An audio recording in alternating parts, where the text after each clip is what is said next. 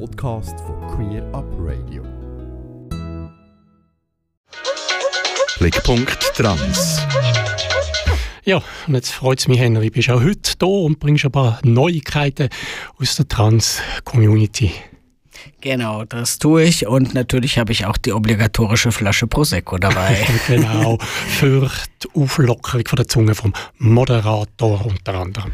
Ja, genau. ja, ähm, Henrik, der Schwerpunkt in den heutigen Informationen, die du mitgebracht hast, liegt bei unseren nördlichen Nachbarn. Zuerst so eigentlich gute Nachrichten, Neuigkeiten bezüglich der Fortschritt beim Selbstbestimmungsgesetz, wenn da nicht ein großes Aber wäre. Genau, da ist ein großes Aber, aber ich fange mal von vorne an. Also ähm, das Bundeskabinett in Deutschland hat jetzt im August endlich das sogenannte Selbstbestimmungsgesetz beschlossen, das nun zur Diskussion dem Parlament vorliegt. Es geht eben darum, dass trans- und nichtbinäre Menschen ihren Geschlechtseintrag mit einer einfachen Erklärung am Standesamt selbstbestimmt ändern können. In, Traf in Kraft treten könnte das Gesetz jedoch frühestens, also nach Abschluss all dieser Diskussionen, frühestens im November 2024. Die Frage ist jetzt, wie selbstbestimmt ist es wirklich? Leider gibt es von Trans- und LGBTI-Verbänden viel Kritik daran. Problematisch ist etwa, dass verschiedene Institutionen wie der Verfassungsschutz oder die Bundespolizei den alten und neuen Namen und Geschlechtseintrag automatisch erhalten. Ähm, diese sollen die Daten zwar löschen, wenn keine Vorfälle zu der betroffenen Person vorliegen, aber wer weiß schon, ob das wirklich passiert. Hinzu kommt, dass das sogenannte Hausrecht sogar gestärkt werden soll und Transpersonen explizit der Zugang zu bestimmten Räumen verwehrt werden kann. Das würde zum Beispiel Frauentage in der Sauna oder im Schwimmbad betreffen, öffnet aber zugleich Tür und Tor zu weiteren Ausgrenzungen. Also zum Beispiel bei der Wohnungssuche. Es geht also in dem Gesetz nicht nur um einen Diskriminierungsschutz von Transpersonen, den dieses Gesetz eigentlich stärken sollte, sondern es ist fast auch eine Einladung zum aktiven Diskriminieren. Mich persönlich stört dabei vor allem das tiefe Misstrauen, das Transmenschen insgesamt entgegengebracht wird und ihnen eine freie Entscheidung über ihr Geschlecht offenbar doch nicht zugetraut wird. Und dass die Macht von CIS-Personen sogar noch zunimmt, da sie darüber bestimmen könnten, wer in ihren Augen eine Frau, ein Mann oder eine nicht-binäre Person ist. Ja, wie, wie funktioniert nun die Änderung des Geschlechtseintrags?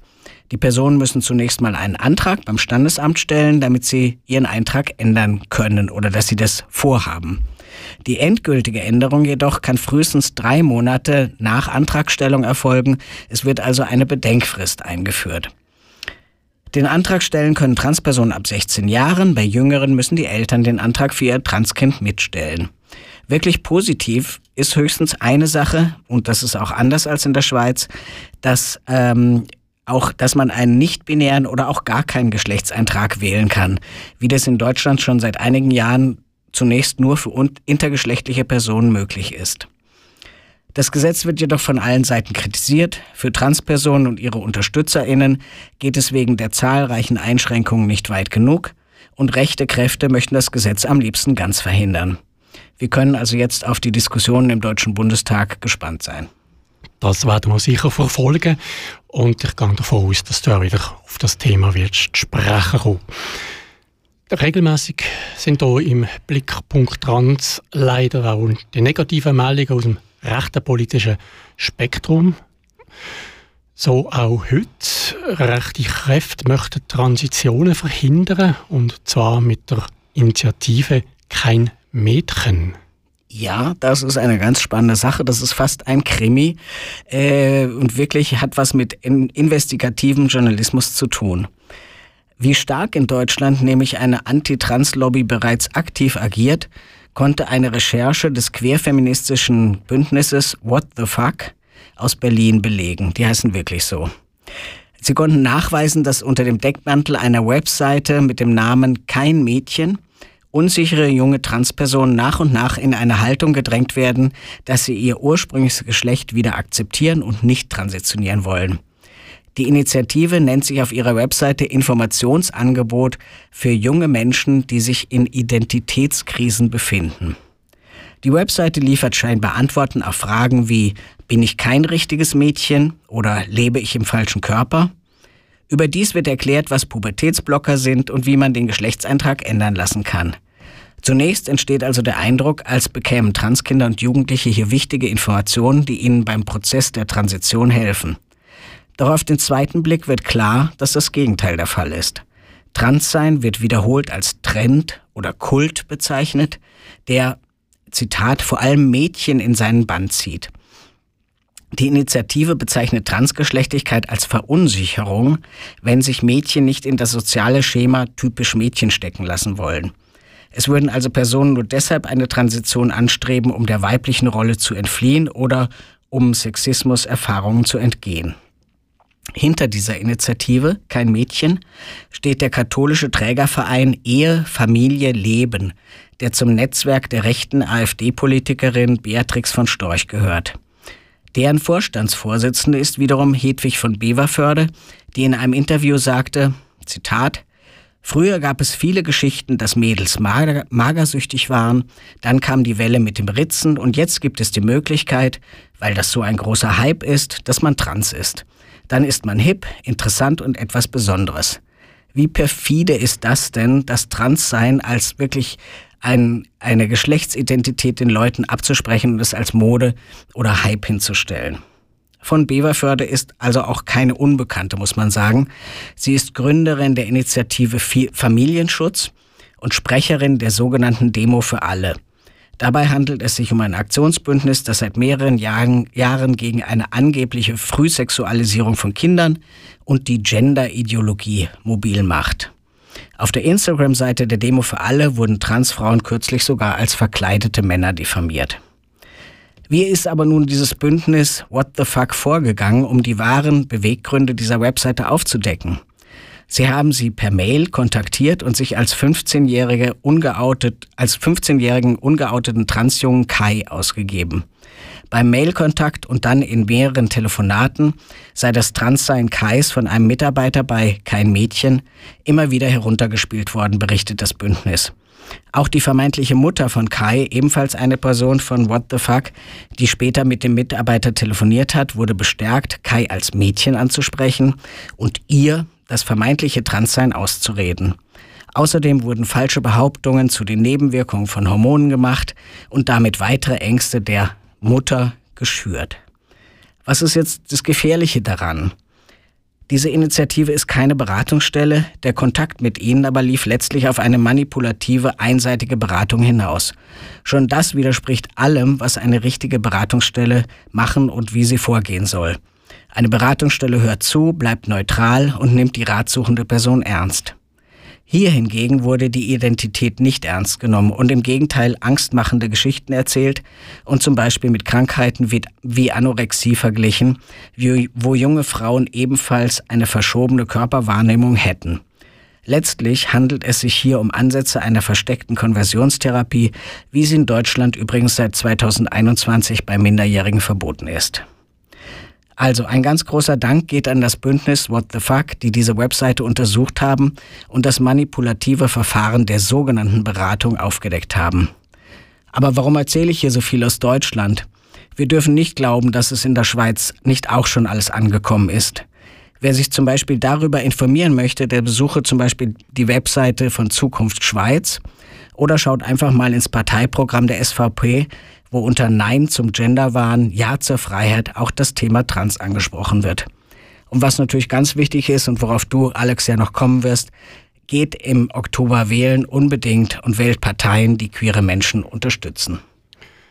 Ja, wir bleiben noch in Deutschland.